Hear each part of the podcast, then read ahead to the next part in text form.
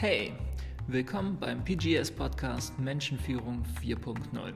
Mein Name ist Grigori und ich werde euch als Gastgeber durch die spannenden Themen der Menschenführung, der Planung und der Organisation von Teams führen. Hey Community, heute möchte ich in einer ganz kurzen Folge über das aktuelle Thema Tagesaufgaben sprechen. In dem Blogpost von diesem Monat geht es darum, wie man aus dem Jahresplan die richtigen Tagesaufgaben herausdefiniert und wie wir dadurch in die Umsetzung kommen. Das ist besonders wichtig, weil der Jahresplan eine sehr grobe Übersicht gibt und dort auch KPIs bestimmt werden.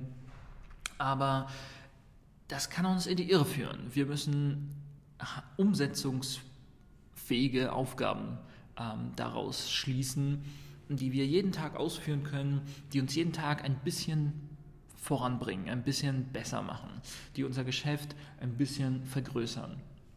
Denn unterm Strich geht es nicht darum, mit einem Schlag ähm, den großen Wurf zu machen, also mit nur einer Aufgabe, mit einem Kontakt, mit einem Treffen, mit einem Kunden alles zu erreichen, was man sich vorgenommen hat, sondern es geht vielmehr um die kleinen Dinge, darum, jeden Tag eine kleine Aufgabe zu erledigen, fünf bis zehn Minuten, vielleicht eine halbe Stunde, vielleicht eine Stunde und durch die Wiederholung jeden Tag 0,0001% besser zu werden. Aber wenn man jeden Tag 0,0001% besser wird, dann summiert sich das über die Zeit. Das ist wie der Zinseszinseffekt, aber in positiv für uns dieses Mal.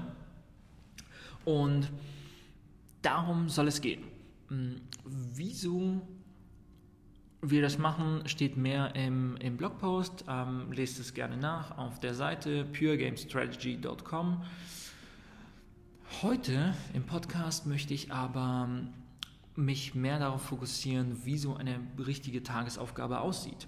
Denn es gibt natürlich Kriterien und intuitiv wird jeder sagen, klar, wenn ich sage, die Tagesaufgabe ist es, 50 Seiten von dem Buch, das ich schreiben will, zu schreiben, ist das sehr unrealistisch.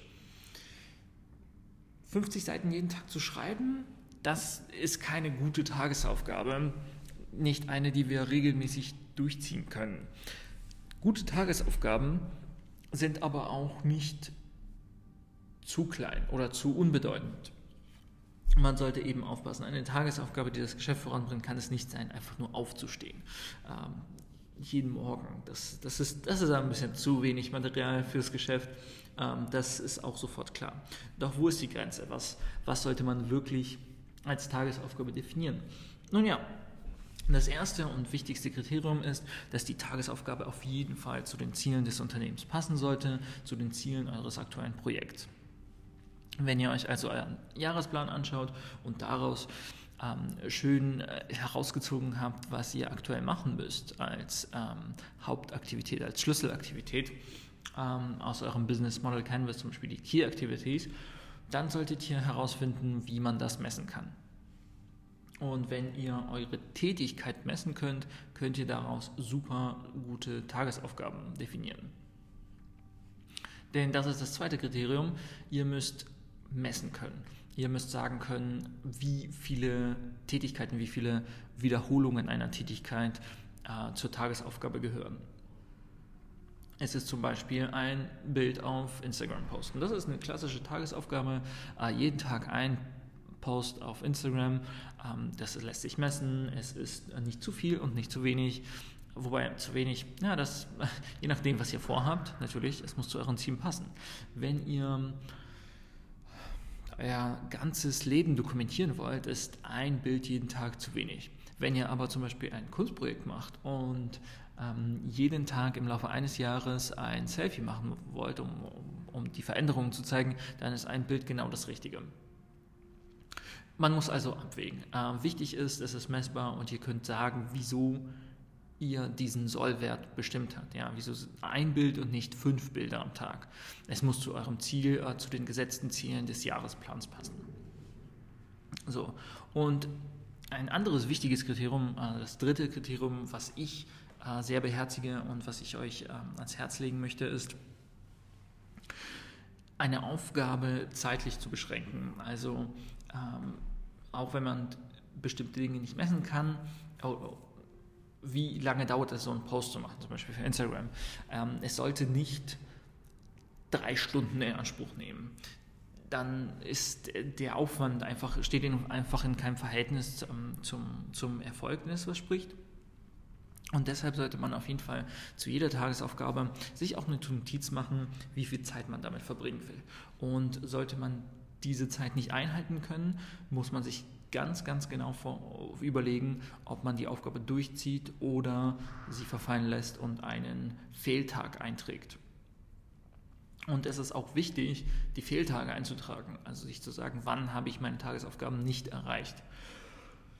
Insofern ähm, kann man sagen, die, die richtige Tagesaufgabe ist eine Aufgabe, die zu euren Zielen passt, die messbare Größen enthält, so dass ihr nachvollziehen könnt, wann wurde sie erreicht und wann wurde sie nicht erreicht und die eine zeitliche Beschränkung hat, die zu eurem Zeitplan passt. Wenn ihr nur zwei Stunden täglich habt, um euch um kleine Aufgaben zu kümmern, dann könnt ihr nicht diese zwei Stunden komplett auf eine Tagesaufgabe schmeißen.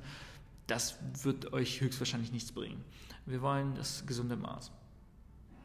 Ähm, das sind die drei Kriterien, die ich auf jeden Fall befolge bei meinen Tagesaufgaben. Ähm, und als kleinen Bonus möchte ich euch die Empfehlung geben, nutzt dazu digitale Tools. Jeder hat ein Handy, ähm, Smartphone und Apps wie Wunderlist kosten nichts und man kann dort wunderbar einstellen, dass man tägliche Aufgaben hat. Also Aufgaben, die jeden Tag aufpoppen mit einer kleinen Erinnerung, äh, zum Beispiel um 9 Uhr und dann weiß man, ah, jetzt habe ich meine 15 Minuten, um diese Aufgabe zu erledigen. Gleichzeitig, und das ist sehr cool bei Wunderlist, wenn man eine Aufgabe nicht erledigt hat, bleibt der Eintrag von dem Tag liegen.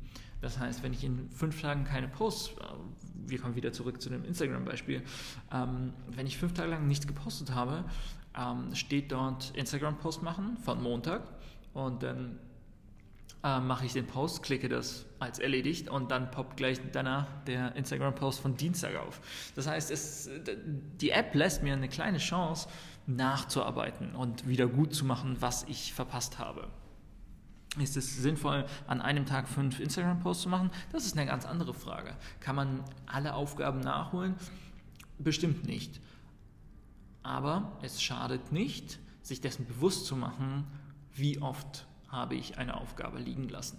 Das heißt, jedes Mal, wenn man eine Aufgabe liegen lässt, kann man sich entscheiden, hole ich die nach und kann sie abhaken oder sage ich, ich trage mir einen Fehler ein und hake sie ab und dann sehe ich ganz genau, wie viele Fehltage ich habe. Und dann kann ich daran sehr gut äh, abschätzen, ob ich meine Ziele erreichen werde, ob ich das durchführe, was ich mir vorgenommen habe in der Jahresplanung und kann deshalb auch nachsteuern und kann sehr schnell nachsteuern, bevor eben ein ganzes Quartal vorbei ist. Wenn ich am Ende des Monats feststelle, oh, ich habe es nur an zehn Tagen geschafft, ein, ein, ein Bild zu posten, dann äh, zeigt es durchaus, äh, wohin die Reise geht und dass ich nicht erreichen werde, was ich mir vorgenommen habe. Ähm, nutzt es, es ist ein starkes Tool, Tagesaufgaben zu definieren und sie zu tracken ich kann es nur jedem empfehlen. Ähm, natürlich unterm Strich, es gibt nicht den einen richtigen Lösungsweg. Ähm, es gibt bestimmt sehr viele Unternehmer, die ohne Tagesaufgaben sehr gut vorankommen, ähm, aber Menschen sind Gewohnheitstiere.